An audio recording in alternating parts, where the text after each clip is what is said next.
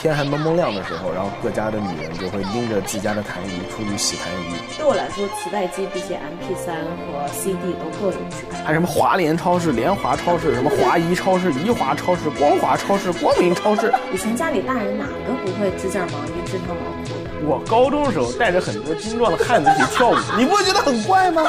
那时候上学就是天天自己带一 CD 机，然后觉得自己老潮了，听的都是外国人的歌。你还记得吗？小时候农贸市场一块肉上停几只苍蝇？大家可能总是分不清怀念过去和过去是不是真的好是两件事儿。感觉我这辈子都很难再吃到的味道了，就是小时候吃的乡下的炒青菜。大家好，我是感慨于科技变化的王阿姨。大家好，我是老年人李叔叔。呃，欢迎来到我们的夫妻档杂谈节目。咱们今天这一期呢，也属于一个突发奇想的杂谈类节目吧。今天我们想聊一聊关于这些怎么说呢？科技变化所带给我们的感受。哦，科技变化带给我们的是变化，所以你要有感受。一方面是我在出国那会儿吧，二零一二年那个时候，我刚离开中国的时候，实际上我生活的地方其实属于当时还是三线城市。哇，你真的有一种老年人的感觉了，味儿一下就对了，你知道吗？，是这样的，是这样的，当时还是三线城市，虽然后来它晋升了二线城市，但可能到二线城市。正正，虽然当地人大家都说是伪二线，我怎么一上来就跑题啊？因为当时进二线的时候哈，包括我们那个老家那个城市进地铁是有要求，要求人口要过多少多少多少，啊、然后今天也没有建好地铁呢，说的像真的一样。建好了，好像哎？地铁建好了，没有，有一条线已经建好了。我之前看那个朋友发那个朋友圈坐地铁呢。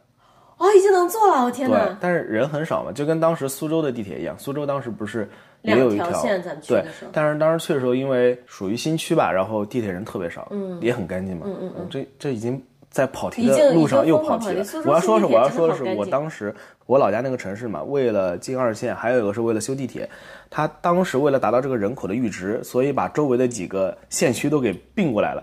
这真的怎么说呢？就很很其实我感。觉那周边的人是不是应该已经知道我们在说哪儿了？我觉得还挺明显的。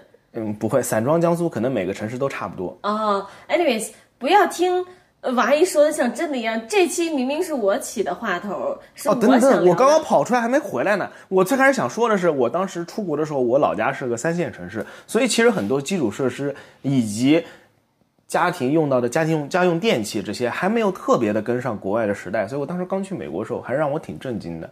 啊，我当时其实就感慨到，哦，原来差距还挺大的。然后呢，等到过了几年再回国，你会发现中国又发展的比美国更快了。中国的很多民用的，怎么说呢？特别是电子支付啊，然后商家使用的扫码点餐啊这些东西，真的是极大的改变了生活。我更震惊，因为你想，我出国的时候才，呃，我出国的时候是二十年前的北京啊。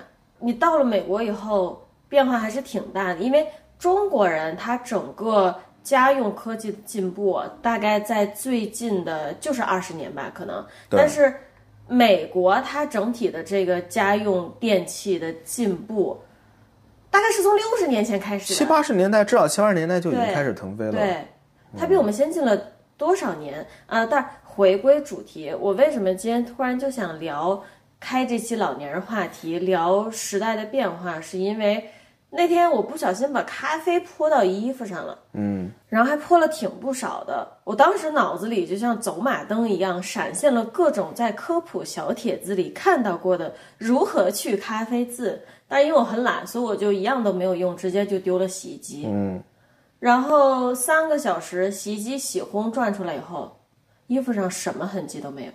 我用的是我平时用的最普通的洗衣液，最普通的柔软剂。我我当时的感觉就是说，立刻脑子里就有一种我们曾经看到过的、需要知道的知识，很快它没有用了，很快就没有用了。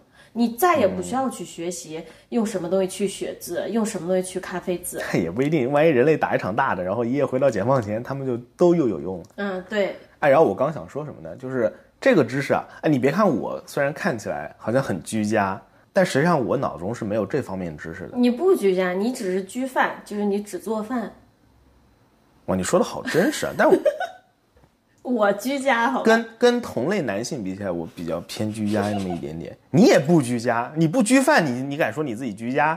你就少这一条，你人可以不。吃饭，你懂吗？人可以只吃麦当劳，人不吃饭也是能活的。虽然只吃麦当劳这个我是同意的哈，别跑了，我刚刚想说啥来着？但我脑子里是没有怎么去污渍这条知识的，可能是因为在我出国之前呢，我压根儿不在乎。出国之前，我洗衣服就是直接丢盆里泡一泡，然后洗洗。因为你只有黑色的衣服，你的衣服染了什么有有对，关系？大概就是人们怎么人们怎么吃奥利奥，我就是怎么洗衣服的，扭一扭，舔一舔，泡一泡，就这种感咦觉。然后出国之后呢，出国之后就有了大功率的这个洗衣机和烘干机，我感觉什么东西都能给它甩干净。对我现在觉得没有烘干机，人要怎么活？其实你说到这个，就是我当时出国的时候对我来说很大的一个冲击。出国之前我也觉得，那衣服、被子，特别是被子，你不把它放到阳台上抖搂出去，然后拿那个鸡毛掸子啊，不是鸡毛掸子，那叫啥来着？就拍被子那个掸子，被掸子。不懂，我都不知道它叫什么就叫掸子，小时候就是用来揍小孩的那个就是就是掸子。啊，那就是掸子嗯，不本来拍一拍，啪啪啪啪啪，这被子就没有怎么说呢，阳光的味道。虽然后来我们也知道，这所谓的阳光的味道就是螨虫尸体的焦糊味，这一点儿也一点儿也不风雅，哥。确实是这样的。然后去了美国之后呢，真的很真实，你会发现把被子放在外面和衣服放在外面晒的，就只有中国人，啊还有日本人，日本人也很可能还有。韩国人。嗯，对，中国人可能是在这方面最坚持的，哪怕他使用了烘干机之后，也觉得那不行啊，这个衣服不拿出去晒晒，怎么能干净呢？可能我想聊另一个话题，就是说，为什么好像东亚的国家还并不普及烘干机这个东西？其实美国它会用烘干机，或者可能说北美的国家它会用烘干机，真的就是因为哇，他们地儿真的好大呀，家里就是有地方放那么大两个机器。哎，那你要说这个，重你要说这个，现在日本普及烘干机，你知道为什么吗？因为地儿真的太小了，没地方晒衣服。很多对日本有些烘干机，我看到烘干机啊。烘干机还有你放家里找个地方把它一杵就好。你看像洗衣机、洗烘一体机，现在都是一体的。对对原来要放洗衣机，对不对？现在就是洗衣机和一个烘干机两个二合一。但美国不一样，美国它很多常见是巨大的洗衣机，上面再顶一个巨大的烘干机。美国都是分体，然后日本几乎都是合体的。我我确实也想象不了，咱家如果放一个分体式的，哪有地儿？根本没有地儿。对，确实是的。其实可能我最感慨的一点是，我认为我自己在文化和生活习惯上，生活习惯，哇，你也会干嘛？你能报仇咬啦？字你能找过来？清。啊，你抓着一次把柄，就是说我自己可能感觉我在生活习惯上，甚至更贴近于清末，比起现在，其实是这样的。我觉得就是在最新的这一批科技进入到我们生活中之前，可能你我都很相似啊。你比我小五岁，我不知道啊，但是我认为我生活中的很多部分可能和过去几千年的中国人没有区别。呃，你要用热水得烧，我小时候要用热水得烧。我们家里好像甚至还有过各家一个大水缸，然后你要把那个水缸填满，用水缸里的水去完成生活中一切的东西。对人好像我小时候也是差不多哈。所以其实就是真正的在这一大批新科技进来之前，我们的生活其实很多部分真的跟几千年前的中国人一直是很像的。还有找回了我遗失的记忆。我小的时候是一壶热水，先洗脸，然后再用同一个盆子的这一壶水再去洗脚，然后最后洗屁股这种。对，然后会有那种你的脸盆里的水逐渐变浑浊，然后因为用肥皂，肥皂是白的嘛，然后就会变成白色，是一些现在就很难有的一些体验了。虽然你刚刚逼逼了好多，但其实我刚刚一直有个问题，我刚刚一直在思考，因为我小时候那一盆水是先洗脸再洗脚，难道你是先洗。脚再洗脸吗？不是，我想问你，如果是你，你怎么会先洗脚再洗屁股？对我想问的就是这个问题，是先洗屁股再洗脚，还是先洗脚再洗屁股呢？当然是先洗屁股再洗脚了。难道是我记错了？我记不得了。你的脚干净还是你的屁股干净？对，我想我就想问这个问题。哦，这么一说很难受，对？吧？对吧？你如果仔细想，会发现好难抉择，到底是先洗屁股还是先洗脚呢？呃，不，但你要当然，我如果我如果够柔韧一点，就可以脚和屁股一起洗。你不能想谁更干净，你要想谁对干净需求更高，那肯定是屁股对干净需求更高，所以先洗屁股。哎，你会发现很有趣。我们是不是？哎，我们是不是有一点踏入哲学的领域了？不是哲学，因为你有两种思考方式，一种是哪个干净对你来说更重要，另外一个是哪个更脏，所以我让它变干净。有的人思考方式，哦，我希望屁股和脚哪个更干净，而有的人的思考方式，我觉得脚比屁那你不是股更脏。把脸也带进来吧？你直接就是你觉得这三个哪个应该先洗？就就就当我发神经病跑题了，继续。我就想说，最近科技真的变化很快。然后你看，咱们在电子书出来之前一直在读纸质书，中国人读了多少年纸质书？全世界的人读了多少年的纸质书？嗯，一夜之间很多东西都变了。所以我就觉得说，其实就是可能在我的脑子里，在我的感受里，怎么说呢？也不叫我很喜欢以前的那种生活方式，但是你的大脑会卡在儿时的那个记忆里，你始终会觉得那种去打水，然后用凉水还得先烧，看纸质书这些东西是离你距离更近、更亲切的。虽然它确实很有很多不方便的地方，嗯，我不会觉得我对于现代科技感觉很亲切。也很有可能再过个二三十年，我们又会在这里怀旧，说，哎，以前打游戏是这样敲着键盘还要用鼠标，不用二三十年，我现在就跟你怀念。有可能以后鼠标键盘这种东西，它本来就很反人类。你想玩一个 FPS 游戏，为什么我要左手摸摁着键盘，右手摸着鼠标呢？我应该是人在走动呀，对不对？你能理解我说的意思吗？现在已经在有，我懂了。现在已经在你知道我想说的什么吧？嗯，会颠覆性的改变，然后到时候我们就会怀念哦，以前还是用鼠标呢，现在鼠标键盘都没有了。我觉得再过十年出生的孩子，等他到了比如说十岁、十几岁，可以开始接触电脑游戏现在孩子已经不会用电脑了，啊，有这种事儿没有？全是用手。机了。我之前听我朋友说，说现在孩子已经不会用电脑了。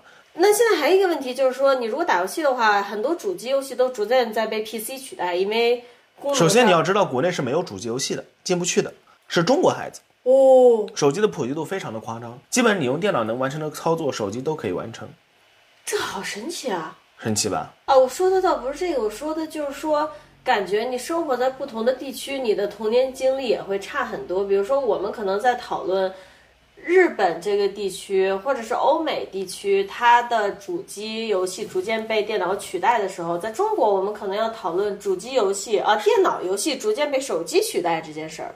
呃，但是现在应该是一个全世界的趋势，都在逐渐被手机取代。啊，你觉得你还回得去吗？这样的生活？我绝对回不去，嗯但你可以怀念。怀念嘛？我也不知道。其实好好多小人我小时候可能会更怀念一点，但长大之后如果回想一下，我真的怀念不起来哈。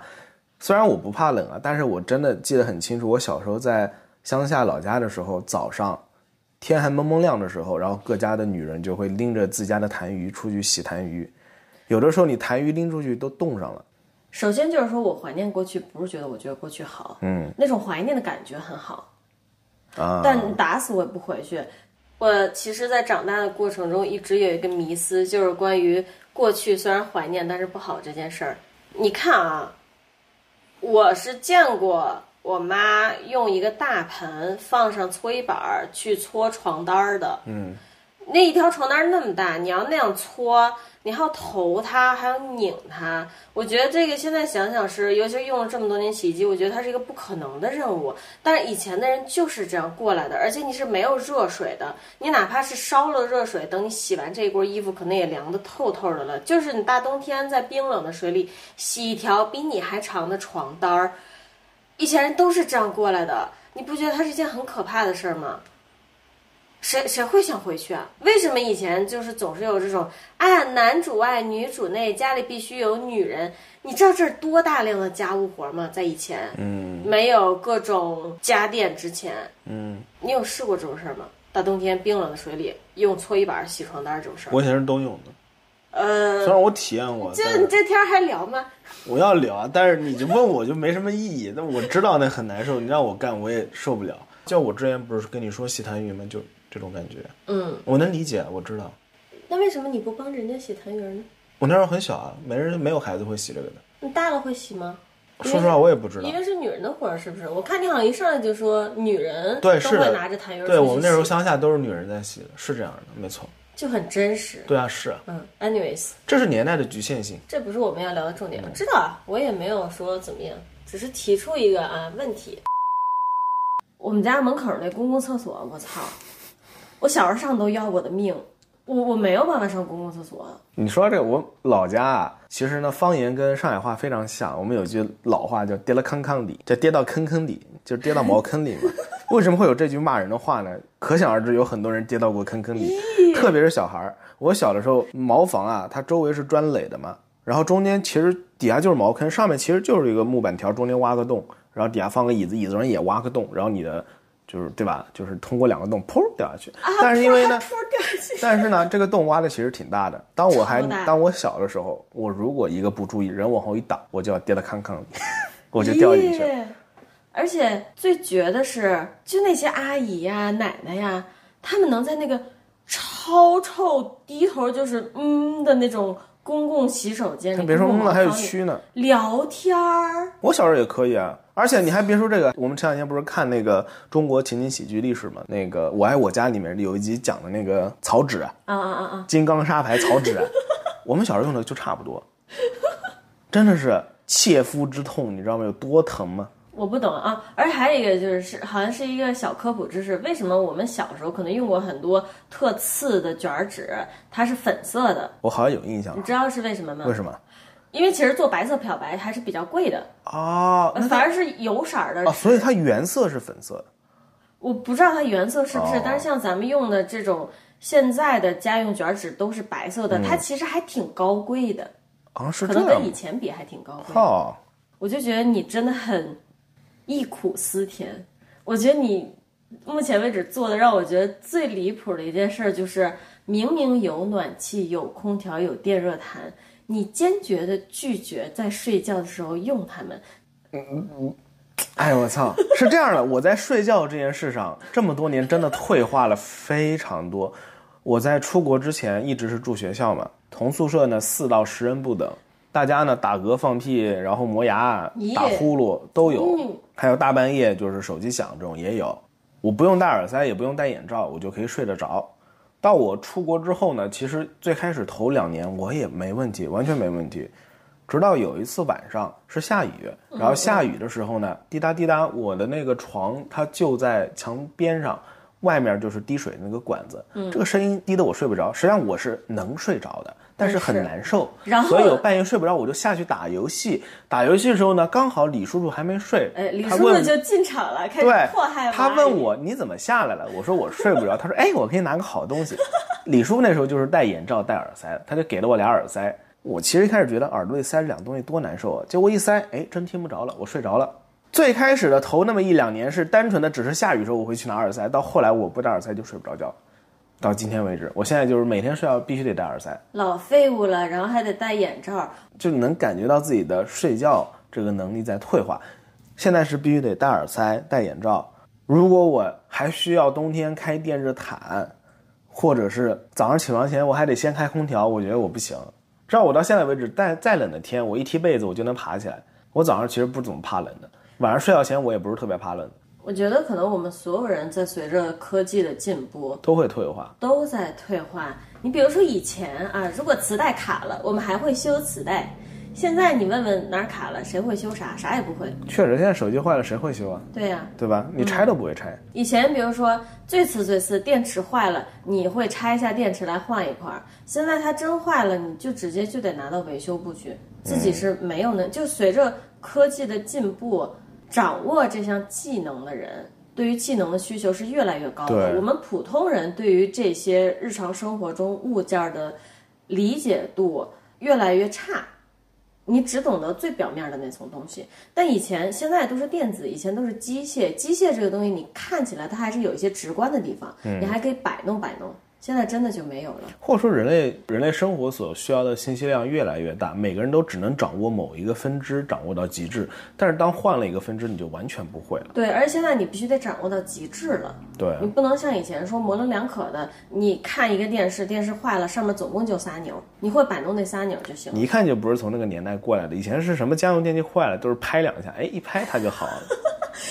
你是不是打岔？你这是不是打岔，我我跟你说，这才是真正的中式修理法。然后说回刚才最开始那个话题，有一件事儿，我觉得一定要说清楚，就是大家可能很多时候在讨论过去的生活的时候，总是分不清你怀念过去和过去是不是真的好是两件事儿。很多人他都会边怀念，边自己就沉浸那种还是过去好的这种心理中，但实际上你真把它丢回二十年前，他会过得很难受的。我是这样的，就说如果你让我提到过去，我脑子里就是你想象一下《霸王别姬》那个电影里面描述的老北京胡同里的那个场景，那个对我来说是很亲切的。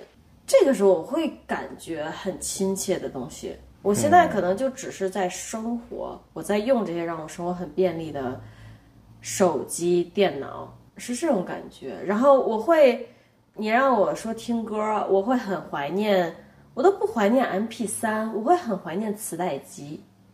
我觉得它有一种质感，对我来说，磁带机比起 MP 三和 CD 都更有质感。我这时候我就会真的发现，我跟你中间差着五年呢，嗯，对吧？因为我是没有接触过磁带机的，在我那个年代，磁带机已经是复古了。呃所所以你开始有自己的音乐 MP3 播放，甚至是 MP 四，是我 MP 三、没用 MP 过四那 MP 个时候，四，它所谓的 MP 四我都不知道，它很快就淘汰了。其实它不能说很快就被淘汰，很快被赋予了全新的名称，MP 五、MP 六、MP 七。其实那时候我不知道 MP 几的，为为这个六七是干嘛用的？怎么说呢？我们那边小城市的商家单纯的理解为，比如说 MP 三是听歌，你加上能看视频呢，它就是 MP 四。那它还能怎么着？你再能看个图片变成 MP 五，你再加个什么功能，比如说能稍微上个网变成 MP 六，然后再加个功能变成 MP 七，你是什么时候开始有手机的？小学就有了。操，小灵通，而且小学的时候我就怎么说呢，有喜欢的妹妹嘛，然后呃，别的班上同学，大家早上去我们那个小学教学楼在五楼还不是四楼，一起趴在那边就看自己喜欢的妹妹来上学，就这种有这种娱乐活动吧，娱性活动。然后早上会朋友给我发短信，小灵通发过来说啊，你的某某某来了，类似于这种，然后被我家长看到说这是什么意思？啊？我说啊，这是我们的班主任老师，你 是有毒？哎，特别爽。我干过很多很蠢张嘴的事儿。就来，你这个人真的是。然后以前上高中的时候给那时候女朋友发短信，发宝贝，然后他妈的发错了，发到我我家长手机上，大家在打牌，然后很开心的拿着说，哎，你看这是王阿姨发给我的，给大家看。然后等我发现的时候也没法撤回，不像微信还能撤个回，还能消灭证据。所以你顺势干了什么呢？没干什么，就尴尬的要死啊，还能干嘛？一回家，然后四个阿姨笑嘻嘻的看着你，好傻呀！哎，我真的好吃不消啊！说不定说说不定说不定那个前女友还能听咱们节目呢。我好像从来没有干过发错短信，发错。我经常干这种事儿，可能因为我怎么说呢？你好好懂啊。我也觉得我挺好懂的哈。Anyways，我们可不可以回归主题？那你有你你有用过啊 MD？我没用过，但我看我朋友用过。泰山他以前就是很复古，他会带一个特别大的一个播放器。话说最早是磁带是不是？然后后来开始流行。哥，你要非说的话，最早是钢琴，然后是黑胶。我说的是咱们你那个年代对不对？嗯对对是不是磁带？然后到放那个 CD 碟，就 CD 播放器，然后插个耳机。我我记忆中是按我接触顺序，肯定是大的录音机，然后变成小的能随身带的磁带机，嗯后来就是 CD，然后是其实中间有 MD 这个东西，嗯，然后才是 MP 三、MP 四手机。我记得我高中的时候是 MP 三、MP 四那会儿，手机能够放歌是再往后了。好好懂啊，MP 三、MP 四是啊，不对不对，说错，我 MP 三、MP 四应该是初中那个时候，对，初中那个时候。好好懂初中啊，我们俩这个年龄差距很真实。那那你有用过磁带机吗？你就没用过便携式磁带嗯机？你家里有没有大的录音机？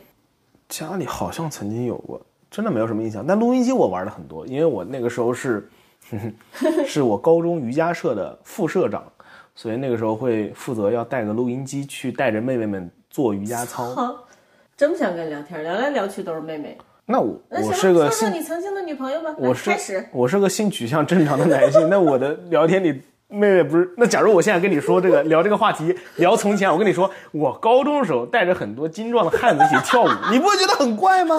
对吧？你不会觉得非常怪异吗？反正是在聊过去嘛。你说到这个，我第一次拿到我的 MP 四，算跑题吗？好像也不算跑题，毕竟是在怀念过去嘛。嗯，那时候觉得功能真的好厉害。嗯，你还会在乎跑题啊？我天哪！哎，你听我说嘛，那时候还是用的魅族，那会儿魅族是个很潮很潮的牌子，那会儿 MP 四大小大概可能都是十几厘米乘以五到八厘米吧，然后屏幕特别小一个屏，魅族那个做的特别好看，我特别宝贝它，特别喜欢。其实我觉得魅族它从设就是国内的这种电子品牌，嗯魅族从设计上我一直是挺喜欢的。我在一四年还用过魅族的手机，嗯，但是怎么说呢？我觉得质量蛮一般的。然后它现在好像消失了。现在不太行了，不太行了。嗯我那时候是零几年，零六零七年了吧，我都记不得几几年很早很早了。对，那时候它真的很潮很潮，喜欢它到什么地步？就是去浴室我都带着它，你 这个故事又要来，然后洗完澡出来，把它放在浴袍口袋里，然后我就把那个水塞子扑通它就掉下去了。我们大家猜猜，他把它带进浴室是去干嘛？这有什么不好说的？当然是去看一些，对吧？那个时候年轻，大家很好学，我们去看那个日本的动作片，然后有时候还带一点爱情成分在里面。那其实我们那个时候就是买 MP 四 最主要的目的就是为了这个。然后大家每个周末住宿生回家嘛，回家然后大家上学再回去的时候，就会分享我的周末迅雷下载成果。哦，还有迅雷呢？现在还有迅雷吗？其实还有，其实迅雷到今天为止它都很狗，迅雷啊，还有百度网盘这种，嗯，它下载速度可以提的很高的，啊，对对对，但是它故意给你限个速。这个话题，嗯话说说到这个，我好像又跑题了，哎，无所谓。跑吧跑吧其实如果可以的话，就下点国外的开源的那种种子下载器啊，都不要钱，然后很好用，界面非常的精简，然后同样的种子在那边下载，你可以达到正常速度。这不是支持大家看盗版吗？你也不能这么说吧，因为除了盗版的类型的种子，它种子有很多种。其实你只要把一个东西打包，它都是一个种子嘛。所以它就是盗版，你没给出品方付费啊。为什么你会这么说？因为在你的心目中，种子等于电影，等于歌曲，等于这些东西。但实际上有很多别的东西，文件它也是这样的东西，对不对？那这个文件，游戏也什么类型的文件？对啊，游戏你怎么给出品方这个 credit？开源的呀，有很多是开源的呀，包括这个软件，我刚说的软件它也是开源的。虽然大家大部分时候都是拿来去下盗版的东西，对吧？但是我就是要杠你。哎呀，你杠我也就是要杠你，你小心一点儿。嗯，回归刚才的主题，我们今天已经说了多少次这句话了？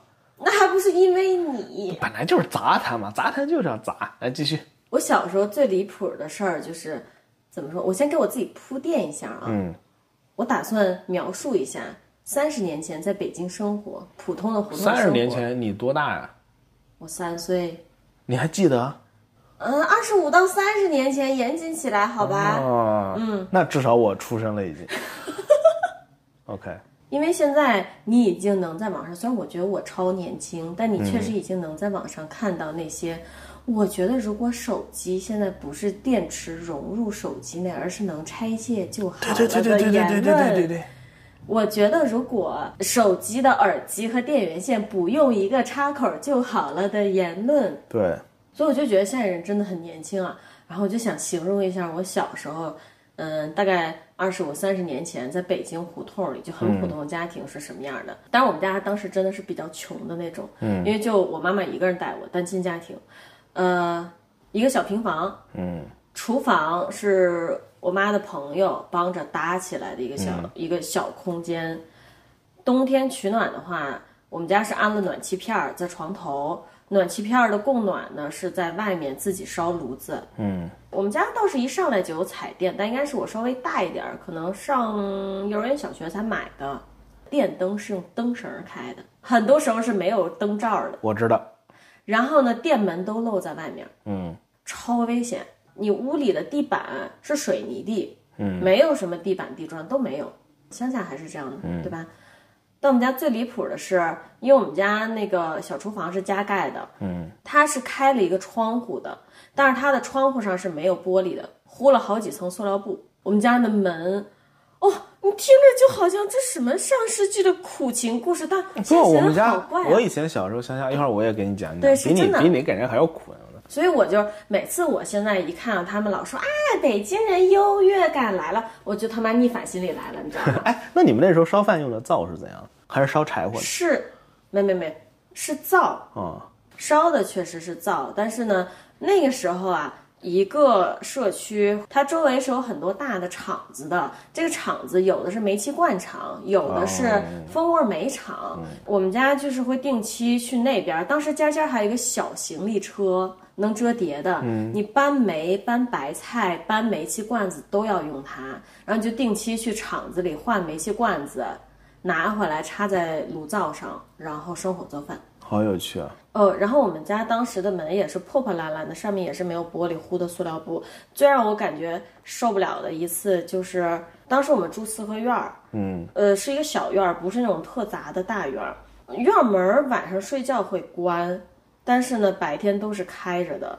就光天化日，有一次就有一个外面来的男的，嗯，走到我们家那个窗户那儿，那个糊着塑料布的窗户，他是看不见里面，但能看见影影绰绰的东西。嗯，然后当时那个窗户里面就是我们家洗澡的洗澡间，他就在那儿晃悠，然后往里看，能看到外面一个影子在那儿晃。好家伙，洗澡是没有什么浴霸，我都记得当年浴霸刚进入到我们生活的时候，哇，大家都好开心。天浴霸这个东西是什么也时候？很老也是我初中小学那时候才有的吧？然后洗澡是在我们家平房顶儿上有个黑色的储水的橡胶大袋子，里面储的水可能刚刚好够你两个人非常小心的洗两次、洗一次澡。这个水源是？是你正常自来水管送上去的，然后它热是靠太阳晒，啊，所以它的水温也不是特别高。是太阳能热水器不是特别大。青春版对对，然后冬天就是基本不会天天洗的，夏天可以天天洗。嗯，真的就想想还挺，谁愿意回去那种生活？我跟你讲讲我小时候吧，我小时候家庭肯定是还不如你呢，因为我小时候可是你小时候是比我又推进了几年，对，但是还不如你。是因为我在北京，你在三线城市。就比如说我三线城市都不算了，那乡下嘛，县区、郊区了。嗯，我印象中煤气罐的时候什么时候啊？也是要到小学那会儿才这么普及起来，之前都是烧柴啊。烧柴。我小时候都是烧柴的，哎，那南方乡下也会睡炕吗？是在炕底下烧柴吗？不是，不是就是炉灶烧柴。南方没有炕，对，冬天就是床，南方都特别猛。真的真的猛，真的我很震撼。然后我小时候就是在那边添柴火的。然后我们小时候，我老家那片儿的人，小孩都都喜欢玩火，因为家里经常都是让小孩去烧柴嘛。欢玩火，对，有很多淘气干坏事儿的。那时候烧芦苇荡子，拿个木柴点着火，一路走一路烧，就特妈简直像纵火犯，特别哎，那一路走一路烧，最后会有什么后果呢？有时候会烧大的，烧大那就出大事儿，会打断狗腿吗？肯定啊，揍的，这很搞笑，这种要怎么灭？一烧一大片，没法灭，他妈烧起来怎么灭？没法灭。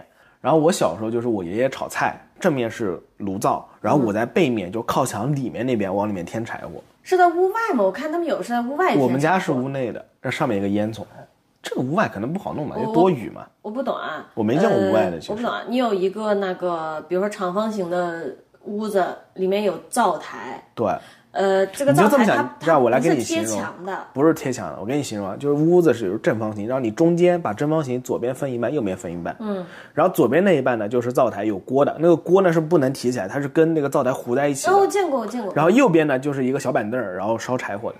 不过确实是有那种，就是说在屋外添柴的。你比如说日式，它的很多洗澡间。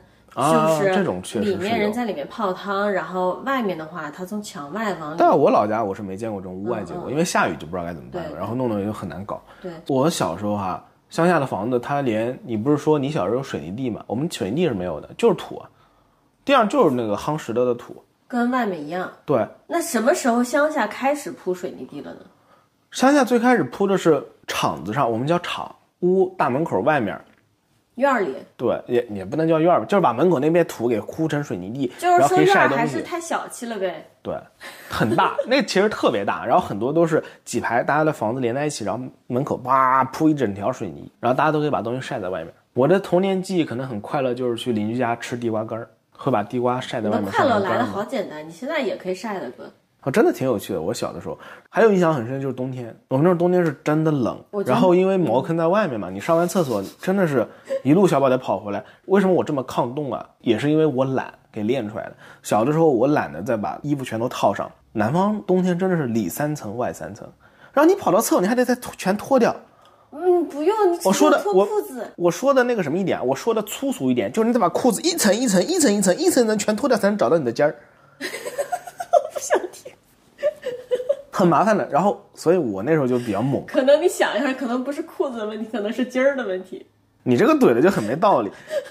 我跟你说，小的时候哈、我就是特别猛，就穿条裤衩子我就冲出去了，然后冲出去上完厕所再冲回来，冻掉冻掉半条狗画面感有命，点直观，我也不是很想听。其实，就是冻掉半条狗命。然后后来慢慢就练出来了嘛，就你也不怕冷了。我突然就想到，国内大家还是会穿着很厚的衣服出门啊，比如说很厚的睡衣。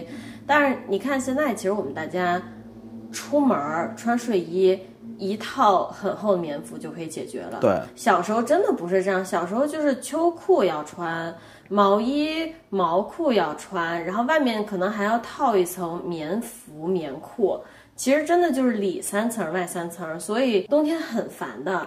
我小时候真的是，嗯，我的整个童年都在和褪到这个衣服袖子里的，叫南方叫棉叫棉毛衫嘛，棉毛衫袖子做斗争，太难受了。然后呢，我很怕热，我也很怕出汗。冬天南方会穿那种很紧的棉毛衫嘛，保暖嘛。然后一出汗上体育课什么，一出汗那个汗芯子啊，在那对，里特别面恶心，像针扎一样的。而且很痒。对，嗯，所以我自从能够自我选择穿什么衣服开始，从那天开始我就选择受冻，我就不想穿的多，我都是冬天里面我就穿件夏天穿的短袖，外面我会披一个比较厚的衣服，一出汗我立刻把外面衣服脱了，整个人就是散热，开始光速散热，散热完了我再把外面的衣服给披上来。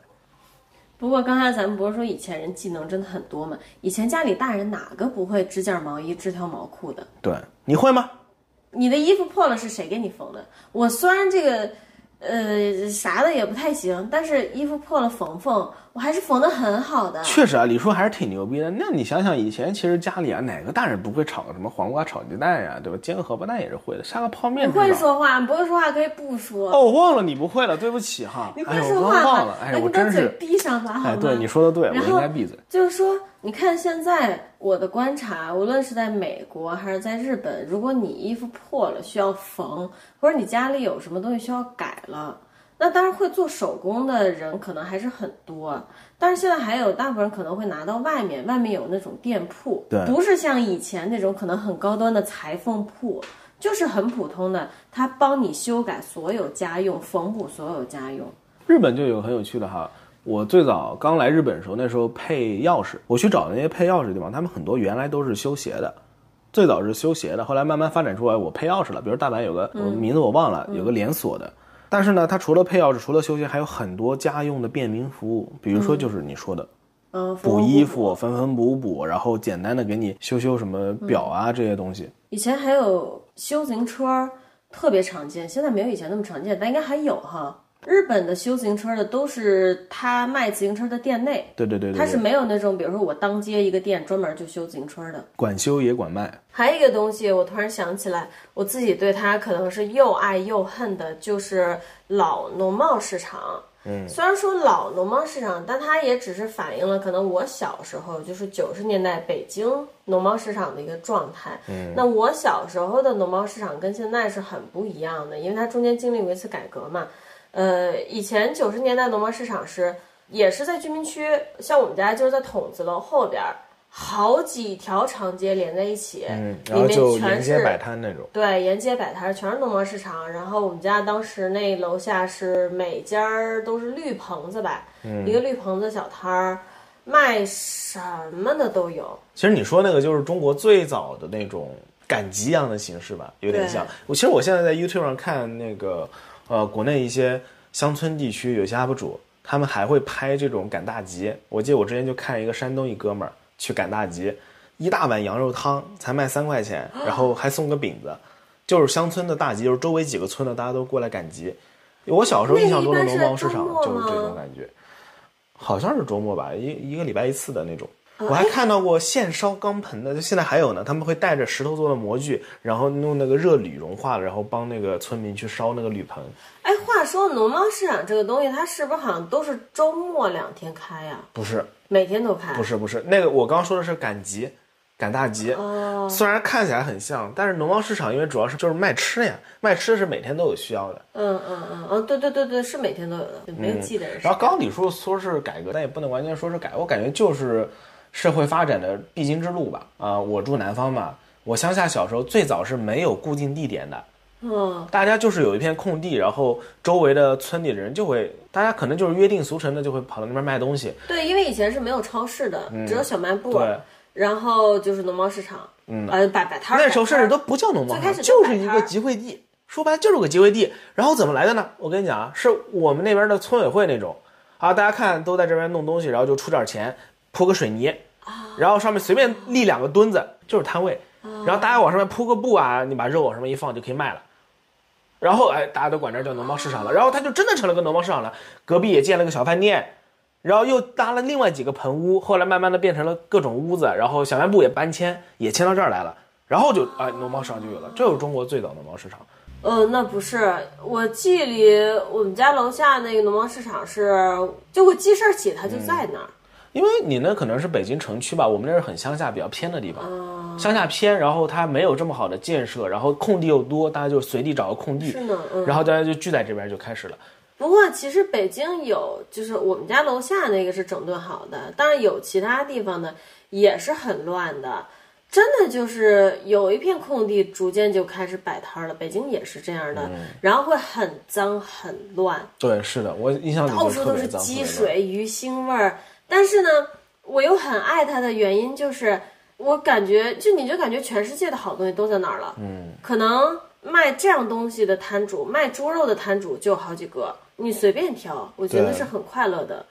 然后后来不是他们就把大型的这种旧的农贸市场全都改建了嘛，改建成小的，基本上每个小区里有自己的一个小的农贸市场，真的规模，我会觉得反正挺怪的，我会觉得挺怪的。可能没过几年也要被取代掉了，全都要变成大型连锁超市了。对，是一种消费习惯。我以前走好几条街，看好多摊儿，挑到一个，比如说最新鲜的蔬菜。我现在如果在这个小区的小农贸市场里，只有一个商家在卖，我会觉得说，我怎么知道他的菜是最好的？虽然我并不做饭，但我会有这种消费习惯了，已经。然而现在我感觉让你再回去，你绝对回不去了。你还记得吗？小时候农贸市场一块肉上停几只苍蝇，呃，数都数不清。可其实他们现在新的这种农贸市场，嗯，也没有干净到那个份儿上，其实。但超市真的很干净。我说我说这跟超市对比，因为我刚我觉得现在怎么说呢，总会总有一天会消失的，人是回不去的，嗯，人是回不到过去的。是的。你想一想以前以前那个摊位上面条件好的挂个破电风扇，啊，然后上面拴一根那个粘苍蝇的绳儿，然后一转，上面苍蝇跟着一起转，哇，绝了！特别刺激。对我觉得小时候我很小的时候跟我妈去菜市场，然后见过那个摊主就在那儿打盹嘛，然后我们把他叫醒说要买肉，他那个手上拿着一挥，然后哇，苍蝇呜就全飞走。啊、我的天呐！对，你说现在让人们再回到那样的生活，人们吃得消吗？啊，但这件事情说明啊，吃这样的肉是不会死的。确实不会死，对吧？但是风险确实是有的。那你愿意承担这个风险吗？不愿意，所以就是说，凡事都有好的一面和不好的一嗯面。农贸市场也有它特别特别好的一面。我记得我小时候，因为就是农贸市场这东西都在居民区附近嘛，嗯，然后下学我就会，我妈就会骑着自行车带我绕到农贸市场，我印象特别深。街口的那一面儿有一个熟食铺，他们家卖猪蹄子的。嗯然后如果我放学饿了，我妈就会带我骑车到他们家，那周围半条街都是他们家猪蹄子的香味儿，哦酱的。然后给我买一个猪蹄子，我就坐在后座上，不是宝马的后座，是自行车的后座，一边啃猪你不用蹄子，强调这个东西。一边啃酱猪蹄子，一边往家走，然后到家就啃完了。我那时候很牛逼的，我可以一个人啃掉一个猪蹄子。你说熟食店，我是真的好怀念啊。嗯，去拎个二十块钱卤大肠，然后再对吧，二锅头搞一瓶。哎所以就是说，凡事确实都有好的一面和不好的一面，但只是怀念。我跟你讲，我可以很直白的告诉你，我小时候是很烦他的，嗯，真的就是一种很复杂的感情，就是你会想跟大人一起去农贸市场，因为很好玩的东西很多。但是你去了以后，你就觉得，哎呀，这个地方好腥好臭，地上怎么这么多垃圾？而那个时候国内垃圾管理比现在是差很多的，其实我小时候从来没喜欢过菜市场，是吗？我只是喜欢菜市场到门口那一块儿，就是卖烧饼，他们吃那个大大高炉烤烧饼的地方，再往里我就进不去了，很臭啊，就说白就是很腥是的，就。是哦，连连你都会觉得，我感觉你对这个还抗性挺强的。长大之后自己买菜呢无所谓了。因为那时候真的就是说，农贸市场里面的垃圾桶，嗯，全都是周围堆满了垃圾，那附近那个味儿就是离谱。对，嗯，这么一说确实，我只觉得它很好玩而已，我并不是说觉得它就是很卫生啊，或者是很有秩序啊，那肯定都不是。总有一天会被超市取代的。哎，你说会不会有一天，当这些东西都被超市取代了，中国人也不会砍价了？因为其实现在日本人和美国人是不会砍价的，会，但是真的生活中很少见的。现在中国的年轻人可能就已经慢慢的不会砍价了吧？嗯，砍价还挺有趣的呢。我其实长大以后，从来没觉得砍价有趣，真的吗？从来没有觉得砍价有趣。在日常生活中砍价让我觉得累的一匹，就买个菜都要砍价，我觉得好麻烦啊。那还挺怪的。其实我很讨厌砍价，我很讨厌砍价，但是我觉得就是环境造人。我会发现我现在很讨厌的很多事情，嗯，其实在我小的时候，我会去享受它，因为大人会告诉你你应该这样做，你这样做是好的。比如说，我现在真的很讨厌我要去砍价，但是在以前呢，如果你砍好了，周围人都会夸你，甚至连摊主都会说：“哎，你们家这小孩太会砍价了。”没办法，没办法，大人也会说：“哎，真棒，砍得真好。”你就会从中找到一种。自信一种成就感，但你现在再回头看，就是在浪费时间。还有包括小时候家里会让我在酒桌上给大人敬酒，给长辈说漂亮话，这些我现在看起来都觉得是很累的事情。但以前我确实从中找到了极大的成就感，满足了我的虚荣心。就是说环境造人嘛，我觉得应该是吧。嗯。你不是老问我为什么这么爱演吗？我突然想到，我小时候就随便买个什么东西，大人就会让我装作不喜欢这个，要跟店长说：“哎呀，我不喜欢，我不要，我们走吧，你去下一家吧。”哇，你好不开心啊！看起来哦，我超讨厌这种的，我超讨厌，我感觉自己像个傻逼，就是 超讨厌这种的。哎呦，啊，别说说了就难受。就是哎哎，就是说这种啊，算了，那你要这个价格不卖，我们去看下一家。这种惯用手段，每一次都有用。我去买衣服也是，以前北京华联卖衣服的地方屡试不爽，商家也知道这个人可能下一句话就要说我去下一家看了，你也知道我说了这话，商家可能就会卖给你了，但是大家好像都在等这句话出现，然后这单生意才能谈拢，我觉得这是很怪的事情。所以就单从这方面来说，我是非常喜欢现在的网购的，省去了这些莫名其妙的过程，就是把。我觉得只是因为我们的购物习惯是这样的，我不知道，所以网购也是可以，也会有人去拿着各种打折券去跟商家说，哎，那你这样行不行？那如果这样能不能更便宜啊？啊，这是这么一说，他可能是扎根在那，或者就这么说吧，或者就对我来说这么说吧，我也希望更好的价格，但我懒得，我讨厌这种杀价。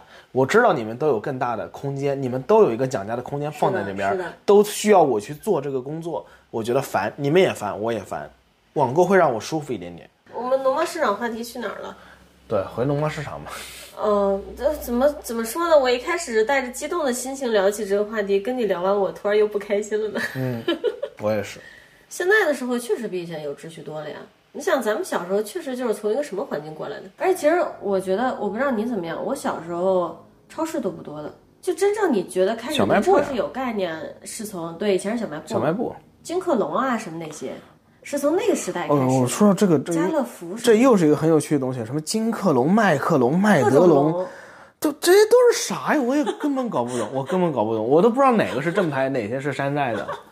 还什么华联超市、联华超市，什么华谊超市、宜华超市、光华超市、光明超市，哇，太多了。你真的很适合去说相声背菜名儿哥。背菜名儿，我现在就能来一段。不用。然后。我以前在农贸市场还有一些挺愉快的记忆。以前小时候家里如果养小动物，我是不会，就家里是不会花钱给你买菜的，嗯，不会给他去买粮食。你就是去农贸市场，然后比如说你在这个摊儿买了菜了，你跟那个摊主说，哎，送我们点烂菜叶子回家喂兔子啊什么的，他就送给你了。嗯，然后呢，本身菜也没有什么问题，它只是长得不好看，你就拿回家了。然后我小时候有一次。在农贸市场，我妈去买鱼，买大鲤鱼，不知道为什么她那个盆儿里和缸里还有一个特别小的这么长的一条小鲤鱼，嗯，那是我第一次见到没有长大的鲤鱼。我说我喜欢可爱，拿回家，而其实我很怕鱼，但总是拿回家了，养在盆里。后来发生了让我觉得超恐怖的，会变成噩梦的事情，就是那条小鲤鱼也就不到一个巴掌大，嗯，它每天都在从那个清水盆里往外跳，然后它跳完以后会摔得一身都是伤。而且会找不到它，它会它会掉到厨房的犄角旮旯里，然后厨房是水泥地，的上面有灰，它会沾一身灰，一身的伤口。然后我妈会把它找出来扔回盆里，然后可能第二天早上你再看它，你就又找不到它。而且它它，我觉得更可怕的一件事是，它跳到厨房的犄角旮旯里，可能很长时间没有水，但它没有死。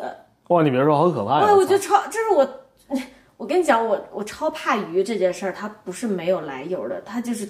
各种童年的恐怖。那你为什么怕鸟呢？鱼和鸟都是那种它死了以后会以一种很 creepy 的形态出现的，不像哺乳类动物。鸟没有毛以后是很可怕的，然后鱼的眼睛什么我都觉得这好像变成了一种，我们甚至可以，哈我们甚至可以开一期聊自己的恐怖记忆啊。但是我好像没啥恐怖记忆啊。你说这个有个跟你特别像的，你昨天玩游戏的时候滋哇乱叫，玩游戏那恐怖，那恐怖游戏那另外一码事儿。虽然这好像也不能算恐怖游戏。我要说啥来着？就跟你那个鱼跳出来很像。有一次，呃，家里买了一箱螃蟹，用那个泡沫塑料，然后外面扎的那个扎带的那种。嗯然后我们把那个扎带剪了，先打开核对了一下，螃蟹是活的，多少只这种，然后就放在那儿了，以为它爬不出来。就第二天早上，结果螃蟹是捆起来的说的也是那个什么，螃蟹没捆，是活的。啊，然后那个箱子是捆起来的。我们把箱子打开看了一下，哦，里面螃蟹数量个数、OK 没问题，然后就盖上就放在那儿，但但并没有再捆起来。并没有再把箱子捆起来，嗯以为它推不开来嘛。哎，螃蟹你也运过来这么长时间了，感觉也都没什么力气了。嗯结果第二天早上起来，那个盖儿呢有条缝儿，啊，厨房里呢什么都看不到，很干净。但是你掀开盖儿一数，哎，少了几只。他妈的就不知道爬哪儿去了，各种找，最后是找全了哈，就各种犄角旮旯里面我靠他就爬。嗯，但我觉得他没有那个鱼的故事更残，那那种残忍的感觉。那个鱼的故事就是，你不懂一条鱼为什么它不断的从干净还有鱼粮的清水里往外跳。啊，当然，因为我真的不专业，因为他追求自由。你就觉得它有一种用生命在追求自由的那种我感觉这个确实是会给人留下心理阴影。给我留下超深的心理阴影。后来最后一次，他真的跳出去无数次，最后一次是彻底的死在外面。嗯，我我很震撼。我觉得刚才那个鱼还有菜叶子，它就是一个很有中国特点的故事。能想象这种白嫖人家的鱼和菜发生在其他国家吗？就是发生在一些发展较快的国家。要以前在乡下的时候，对，以前，然后在农村或者是还没有发展出这种大型的联合性的超市啊，然后超级市场的时候，有可能会发生。哎，我想知道，就是你不是从很小就住校吗？对啊，哎，你一年级住校还是三一年级你一年级住校的时候，当时是洗澡有热水啊什么这些有啊？那就是学校条件反正是跟学校条件非常好，我那时候一年级去的是个私立的小学，但是乡下是有点。虽然在如此优秀的我入学后的三年，这个小学就破产倒闭了。你刚才那个槽点太多了，我都不想吐了，好吧？你就不要说了，干嘛？我小学的时候可是年年三好学生，真假？真的。你凭什么？虽然有一定的原因，可能是因为 你在说什么？是可以说的吗？还是不要说了。虽然虽然说有一定的原因，是因为私立小学真的很很宽松。因为自从我从私立小学转回公立小学之后呢，就开始了我的噩梦一般的数学人生嘛，各种各种意义上的噩梦啊。英语也是每次默写都不及格，然后要去一年级的学校里面站在那边默写怎。么会有人小学英语就可以不及格？但凡有一点点脑子都可以及格了。确实哈，你说这种人智力这么低，居然还跟你考到一个学校去，合理吗？不合理吧？除非你们智力，后边有人吧？这肯定不是自己考的。哎呀，别别阴阳怪气了，我说不过你，好了，继续吧。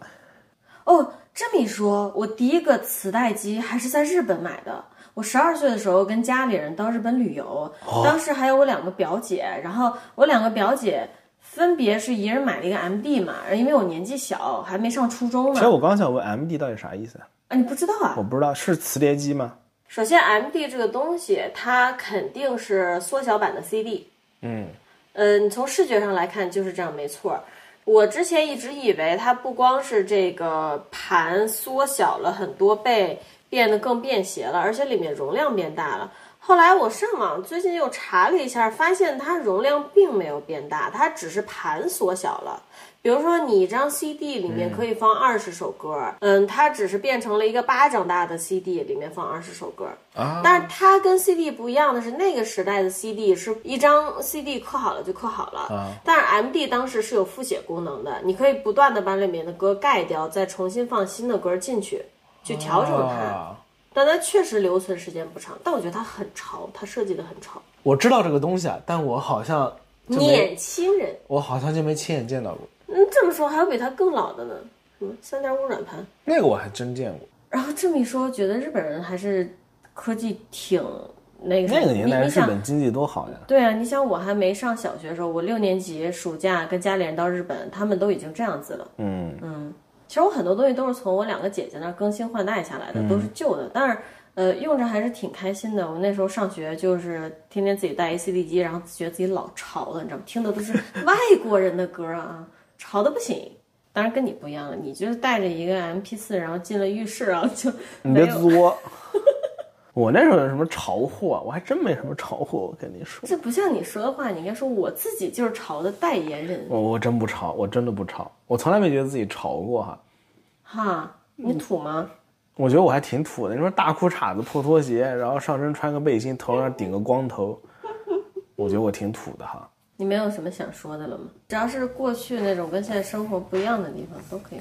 那多了，从最早那个手机嘛，我记得很清楚，我们那时候用手机可以传东西，可以传那个各种文件给别人，但传的方法叫什么来着？红外线还是蓝外线，我不知道是什么，但不是蓝牙哈，我记得不是蓝牙，因为那时候得要那时候得要把两个手机，我记得很清楚，屁股对屁股，对对上眼儿了，然后它显示找到另外一个设备，然后把它们两个放在一起，就叠在叠罗汉一样的，然后放在一起让它去慢慢传。它用的是哪种波呢？我这个文盲又要来了。真记不得了，我说说实话，真记不得了。而说实话，从那个时代过来，我最难改变的一点就是看书。我觉得我看电子书很痛苦，虽然我很多就是网文都是在手机上看的，但是如果你让我说这个书它能有实体版，我绝对会买实体版。我不知道，其实现在他们那种电子书，然后在上面直接在比如说在手机或者在嗯电子书上记笔记的功能也做得很好了，但我我我觉得它就像没有进到我的脑子里，我必须得拿一个纸质书，然后拿上笔在上面记笔记才行。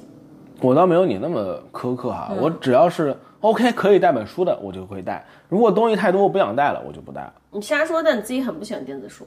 看情况的。其实说白了就是你需要用脑子读的东西，我就不喜欢电子书。我也是，网文儿我觉得手机比一切都好，因为网文儿那种你弄成纸质书它得多大呀，对对对吧？我说到网文儿哈，我以前用一个 APP，我不知道现在大家知不知道这个叫 AnyView，不知道。就是任何看嘛，AnyView，它的 logo 就是一个蓝底上面一个 A，最早在很古早很古早的时代它就有了，那个时候我还用的翻盖手机，上高中的时候，到现在它还有这个 APP。它那时候有个很屌的功能，是别的所有阅读器都没有的，它是可以自动像素滚屏。没懂。像素滚屏的意思就是，就好像你你在现在的手机上拿手指，它自动帮你在慢慢往上拨，而不是那种翻页的。哈，听着好像很高级的样子。对，所以它有个什么优点呢？我们以前上晚自习时候，我就会把我的手机翻盖嘛，打开放在一本书下面，上面放一本书，我在上面再放一本书，就好像我开着两本书在查资料一样，两本书的缝隙之间我就留一行，就是这个手机屏幕的一小行就可以了，因为它是像素滚的嘛，我只要跟得够快，我就能一直看。我突然懂了，你就是这样拿到的三好学生。哇，茅塞顿开。你不严谨了，那是我小学的时候，我上高中以后呢，跟三好学生这种东西老早就绝缘了，已经绝缘了至少有六七年了。哦，我刚才突然想到一件事儿，但是你打岔，我给忘了，都怪你老打岔。刚不是一直在我在说吗？是你打了我的岔，哦然后你说你忘了。还有一个是，我觉得就是近五年的一个进步，你的电子书可以机读电子书。呃，你说到这个确实哈，然后我就刚才就想说，如果放在二十年前，你做菜的时候，因为你做菜的时候真的每天都要听。如果你做菜的时候没有这个东西，你会干嘛？你就会打开你的收音机，打开单田芳评书。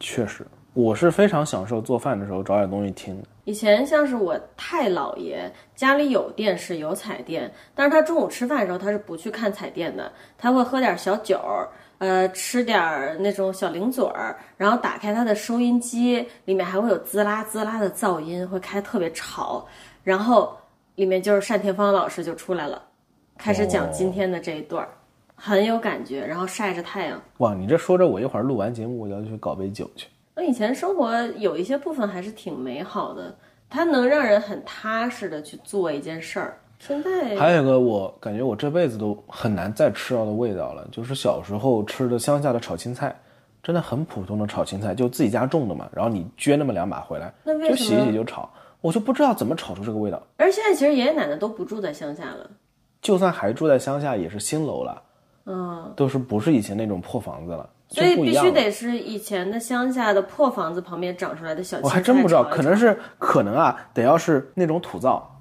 就我之前跟你形容那种土嗯灶，然后加上自己乡下那种菜籽油，然后还有自己家种的青菜，嗯，特别好吃。菜籽油也自己做啊？怎么做啊？我还真不知道，但那乡下那种菜籽油，我感觉真不像是买来的，可能是镇集上买的，但是是本地的自己的那种做油厂自己做。哎，这么一说，以前还会去农贸市场打香油，对对对对对那种卖香油的店超香的对，真的很有趣。我小时候什么打酱油啊，打香油啊，哇，啊！天哪换啤酒那个，还有那种家旁边儿，比如说几条胡同以外，会专门有一家人，他们家就是卖啤酒的，然后你会拿着你的旧啤酒瓶子回去跟他们换新啤酒瓶子。然后那时候其实大家生活中饮料就很单调的，大人很多时候就是各种酒嘛，然后小孩儿的话，我们北京就喝北冰洋，你就去把大人的啤酒瓶子换掉，然后你跟人家再买北冰洋回家喝，冻啊。北冰洋，这是个我们南方没有的东西。但我好像给你喝过，你喝过？我喝过，我喝过，现在就火了嘛。现在他重新拿回来这个，对，就是好多，其实很多地方它都有自己的这种带气儿的橘子汽水一样，东北也有嘛，对，就很 local 的东西。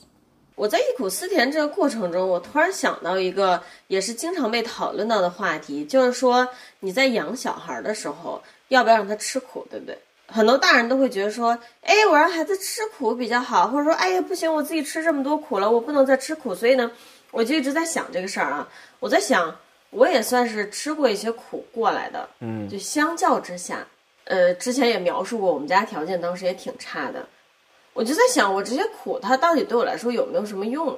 它对我很大的一个用处在于，经历过那段时间之后，如果我的生活中再遇到一些比较苦的或者比较困难的情况的时候，我会心态上比较稳，我会觉得嗨，反正比这差的也经历过，能咋样？你觉得你吃苦有用吗？有用啊。其实我觉得还挺有用的。你你现在是一个，我觉得是一个挺能吃苦的人吧，是吧？那可能只是跟当代人比吧，让我爸妈听到觉得我是个很能吃苦的人，可能要嘲笑我。可能只是跟我的同龄人相比吧，至少我经历过那些比较糟糕的生存环境，让我很容易活。如果是你的话，很多时候，假如你的工作需要经常性的出差去住别的酒店，你会很很困难，对不对？对，我会很难调整。对吧？对我来说，我是无所谓的。可能我想说的就是说，当你面对这个到底要不要让孩子吃苦，到底要不要让自己吃苦这个问题上，好像也不用特别纠结哦，你就顺其自然就好了。首先，你得有个孩子，嗯，在我眼里，他并不存在特别大的讨论价值，因为首先你并不知道，对于你的下一辈来说，怎样才算是双引号吃苦。对你眼中的那些东西都是老一辈的东西了。对，如果我的父父辈、母辈、我的爷爷辈、奶奶辈说要让我吃苦，冬天让我去上茅坑去，这不算是锻炼你了，这就是折磨你，对不对？这不一样，因为时代有变化。对，因为因为他设想的是未来，你可能有一天会需要在极寒的冬天，在南方去上里面有蛆的茅坑，但这个事情它再发生的几率有多大呢？是很低的。对于我们的下一辈来说也一样的，其实就跟父母不要感动自己一样，也不能用自己的这套标准去要求自己的孩子吧。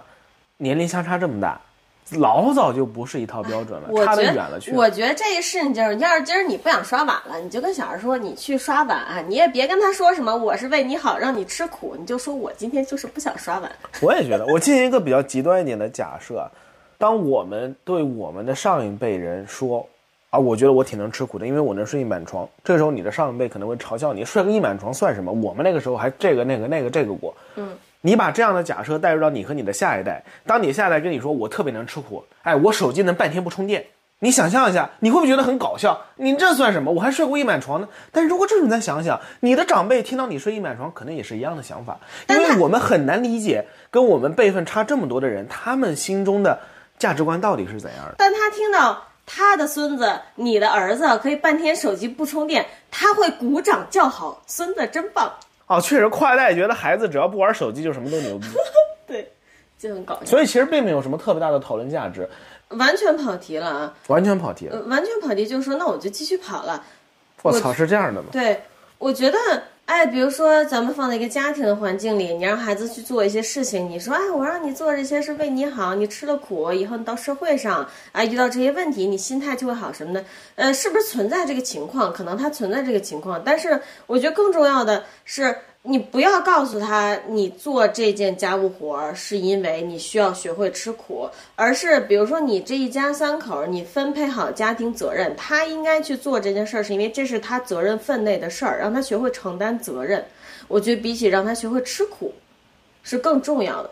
比如说你家里就是爸爸洗衣服，妈妈做饭，小孩儿刷碗，那你就干好你自己的事情。他也能学会承担责任，他该吃的苦也会吃到，不必要的苦也不会吃到。我觉得这是一个很简单的事情。已经跑去跑姥姥家去了，跑非常远。怎么突然变成育儿经呢？没有没有孩子，所以可以育儿。咱们这期聊的，我感觉也够多。其实我还能继续聊下去哈。真你要回忆过去，能回忆的东西实在是太多了。这生活真的是改变了好多啊！你真的坐下来这么一谈，因为今天李叔叔他上午还跟我说我们要做这个题材，然后我上午就在准备那个大纲，然后他到你在这儿等着我呢。对啊，然后他到中午突然一拍屁股跟我说：“哎。”王阿姨，咱们下午做这个回忆过去吧。哎，我突然想到一个这个，然后我想说一个那个。你等了一整期来报复我。对啊。啊。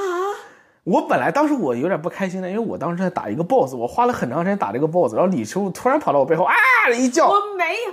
因为我们两个的电脑是并排的，我俩用一个电脑桌。然后我做完一件事儿以后，我就起来伸个懒腰。不是他伸懒腰发出来，有一些废物啊，人家伸个懒腰。你别作，你别作，吓到打不了 boss。他伸个懒腰发出了很很怪异的声音，然后吓得我当时啊，我就心一慌，手一抖，就被 boss 一刀嘎了。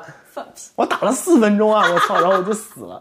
然后李叔后来还对我暴击，他跟我说：“我现在下午不想做原来那个题材了，我想做这个，因为我刚刚想到了一个那个，我想到那个，我就想做到这个。”你不会说话可以不说话。没想到我们还能唠这么久哈，也挺屌的。谢谢，感谢你的跑题。不客气。怎么说呢？就是说，其实我今天聊这个话题，我自己很开心。就是聊着聊着会说到一些你平时根本不会去想他的事儿，比如说你在一个。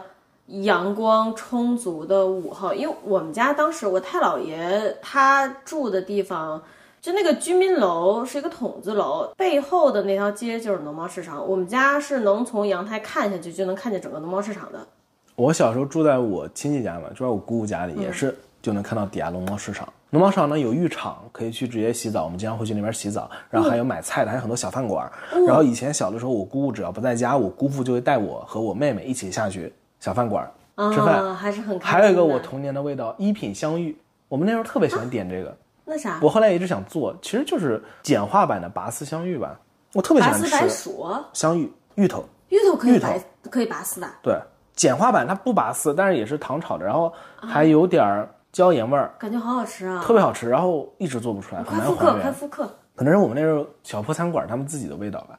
每次我记得真的好清楚，都是一盘巨大份的蛋炒饭。我姑父饭量特别大，然后一个拔丝香芋，再来一个肉菜，然后就这么吃。